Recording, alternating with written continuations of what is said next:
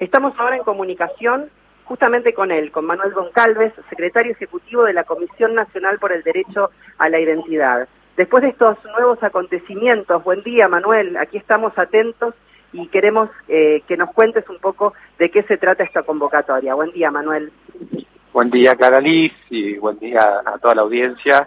Eh, bueno, creo que justamente todo lo que vos venías comentando es, eh, es parte de, este tiempo en el que, bueno, a veces las voluntades son muchas, las posibilidades no son tantas, pero en algún momento todo va todo va sucediendo si, si bueno, si, podemos seguir en, un camino claro hacia dónde queremos ir, ¿no? Y en este caso, bueno, todo lo que se ha construido en materia de derecho a la identidad en Argentina, eh, entendemos que, que, debe ampliarse, que debe ser la, respuesta a muchos otros casos, que también es la mejor manera de, de seguir consolidando políticas de Estado, ¿no? que esas políticas de Estado sean cada vez más amplias, más inclusivas y que permitan a, cada uno de los que necesitan una respuesta, bueno, por lo menos saber que cuentan con, con ese lugar a donde ir.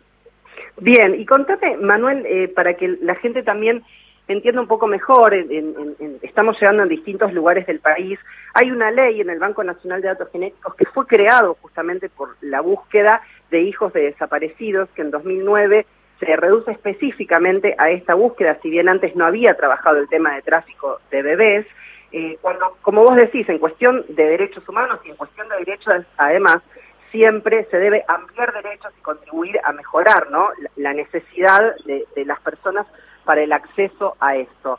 Especificanos de qué se trata esta convocatoria y esto que está haciendo Conadi desde hace un tiempo ya eh, cerca de tres años, pero que ahora sí lo están empezando a contar y, y a quienes están recibiendo.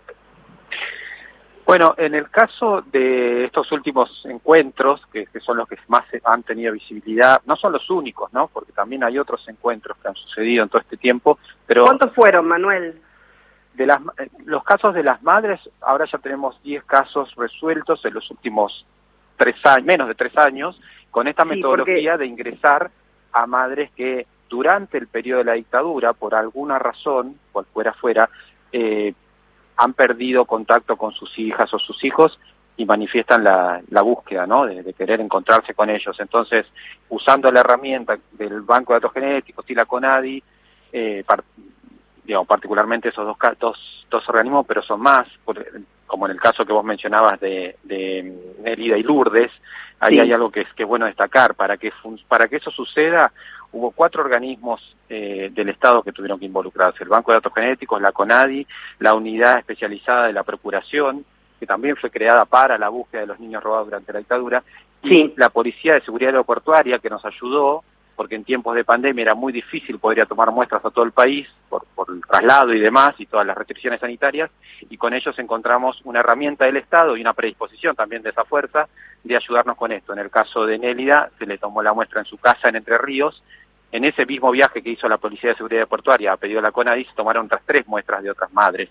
Eh, y bueno, y finalmente ahora tenemos este caso resuelto de Nelly de Lourdes. Pero lo que, lo que hicimos fue poder encontrar la posibilidad de incluir a madres dentro del Banco Nacional de Datos Genéticos para ser cotejados, como vos contabas, con los miles de casos que han dado negativos contra las familias de los, de los desaparecidos o las la familia de las abuelas de Plaza de Mayo, se quiere, ¿no? Sí, eh, perfecto. Ahora, Manuel.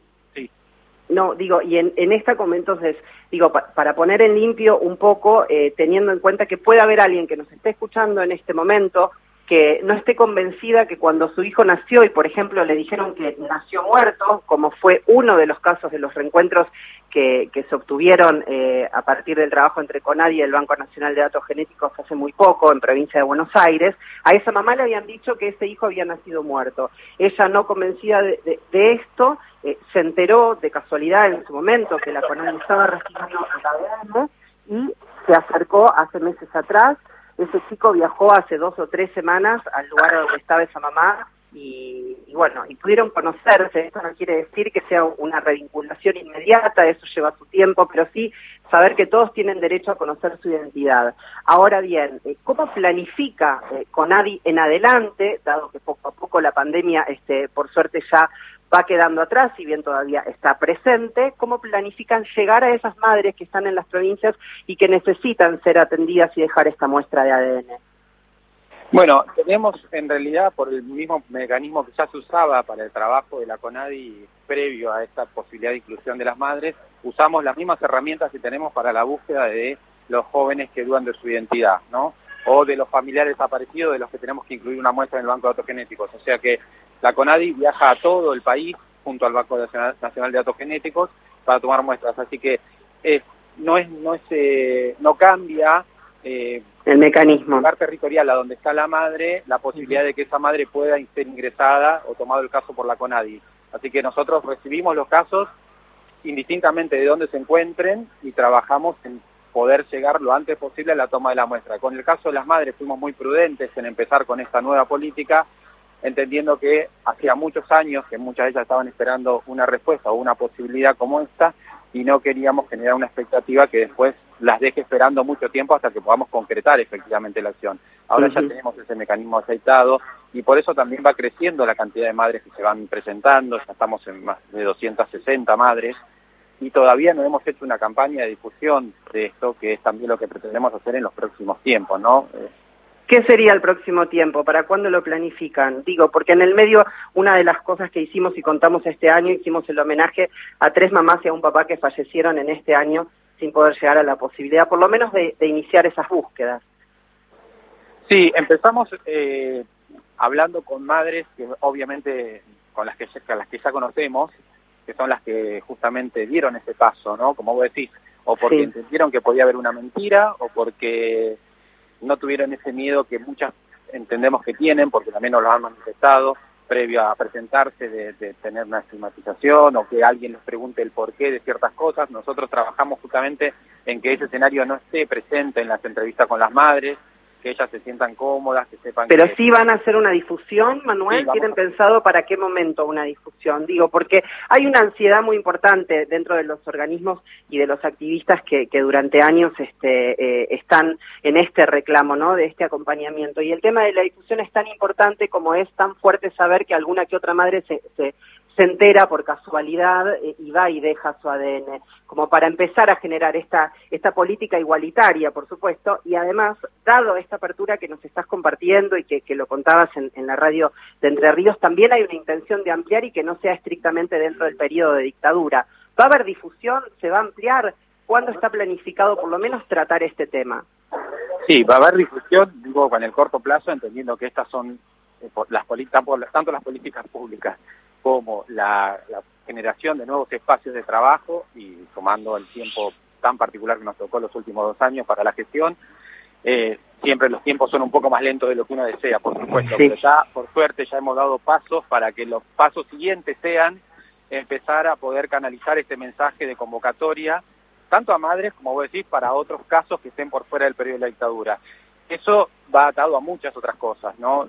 Pretendemos hacerlo de una manera que justamente permita que quienes no se hayan presentado todavía se sientan invitadas a hacerlo, ¿no? Eh, sabemos que es una situación muy compleja para muchas de ellas y sabemos que muchas de ellas no tienen recursos como para ni siquiera llegar a la convocatoria, así que también es muy importante para nosotros esto que está sucediendo ya y que fue lo que permitió los primeros casos, que es la enorme, el enorme trabajo de red de contención y de, y de contacto que tienen las organizaciones de búsqueda eh, que nosotros, yo particularmente lo conozco a, partir del trabajo de abuelas, pero digo, en, otros casos vemos cómo muchas de estas madres pudieron llegar a la CONADI gracias a otros buscadores, gracias a otras madres. Entonces, Está bien, podemos decir que eso no va a ser de esa manera y que van a poder llegar por un mensaje concreto y en una campaña que, que llegue a todo el país para que puedan conocer esto que es tan importante y esta decisión eh, de un organismo del Estado, entonces, Manuel. Yo te quiero preguntar, ya que, hay una apertura con esto, si ya hubo conversaciones con el ministro Martín Soria, con el secretario de Derechos Humanos, para pensar en impulsar un proyecto de ley que acompañe toda esta problemática. Nosotros particularmente con, bueno, con el secretario de Derechos Humanos, por supuesto, porque es, el funcionario más, directo que tenemos para el trabajo cotidiano de la CONADI. El secretario de Humanos, cada secretario de Derechos Humanos se constituye como el presidente de la CONADI. Además, en este caso, Horacio Petragalo es un nieto restituido, así que hay un montón de cuestiones que ya no tenemos que hablar para de por qué hay que hacerlas. porque además está la decisión de hacerlas, pero siempre está la, situación, la dualidad de que vos tenés que trabajar dentro de la órbita del Ministerio de Justicia. Así que ya hemos hablado con el Ministro de Justicia justamente y lo hemos hecho hace pocos días, planteándole la necesidad de poder terminar de eh, constituir el área, que si bien ya tiene los recursos humanos, ahora estamos, por una cuestión de organizativa de la Secretaría de Derechos Humanos, nosotros planteando de CONADI que necesitamos un espacio para que este área ya no sea un área que funcione a medias, sino que sea un área donde las personas que están funcionen específicamente para este área y el espacio físico sea el adecuado para ese funcionamiento. Así que Bien, podemos pensar en el marco de tener este una ley nacional que acompañe este tema y de generar o impulsar algún proyecto. Yo creo que todo lo que sea necesario para avanzar hay que hacerlo y si hay que hacer una ley que no nos que nos dé las respuestas que todavía no tenemos será a través de una ley. Sí sé también que hay muchas cuestiones que son estos pasos que hemos dado, que también se pueden hacer igual más allá de la ley. se puede empezar a trabajar. ¿Cuándo empiezan a trabajar, Manuel? Eh, ¿Cuándo empiezan a trabajar? Este, sabemos que ya están capacitando. ¿Cuándo empiezan a recibir a, a los buscadores?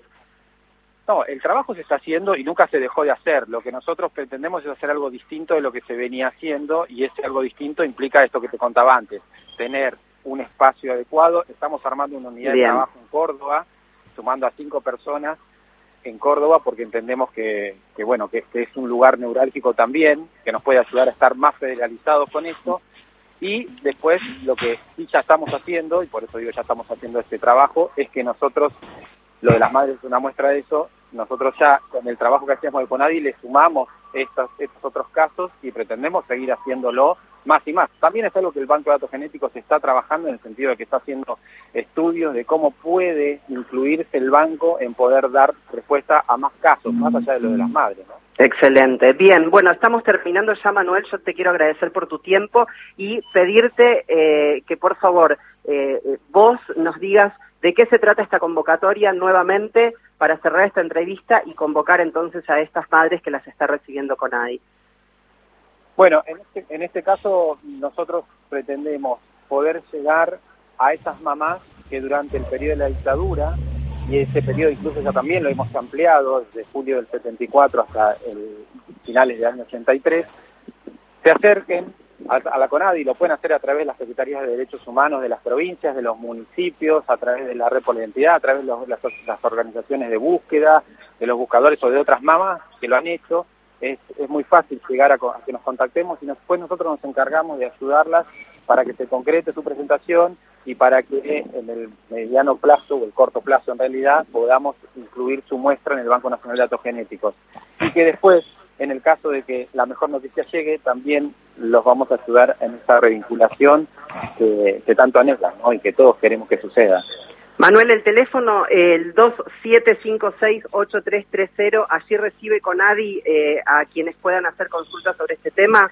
Sí, tenemos un, 0800 en realidad, que sí, me lo podrés decir, por que garantiza que cualquier persona, incluso sin tener crédito, puede hablar. Que es 0800 222 266234. O sea, sería 0800 222 con ADI. 2662. Sí, 0800-222-266234. Perfecto, Manuel, muchísimas gracias por tu tiempo. Celebramos esta buena noticia que nos han dado y que están empezando a contar entonces eh, este trabajo que vienen haciendo hace varios años con mucha dedicación y esperemos que día a día podamos llegar a todo el país para poder contar muchos más encuentros y de eso se traten nuestras próximas charlas. Muchas gracias, Manuel. Gracias, Claraliz, y gracias por este espacio y, por todo lo que has hecho en tantos años en la misma lucha. Sí, en la propia también es cierto, te lo agradezco. Bueno, hablábamos con Manuel Goncalves, secretario ejecutivo de CONADIC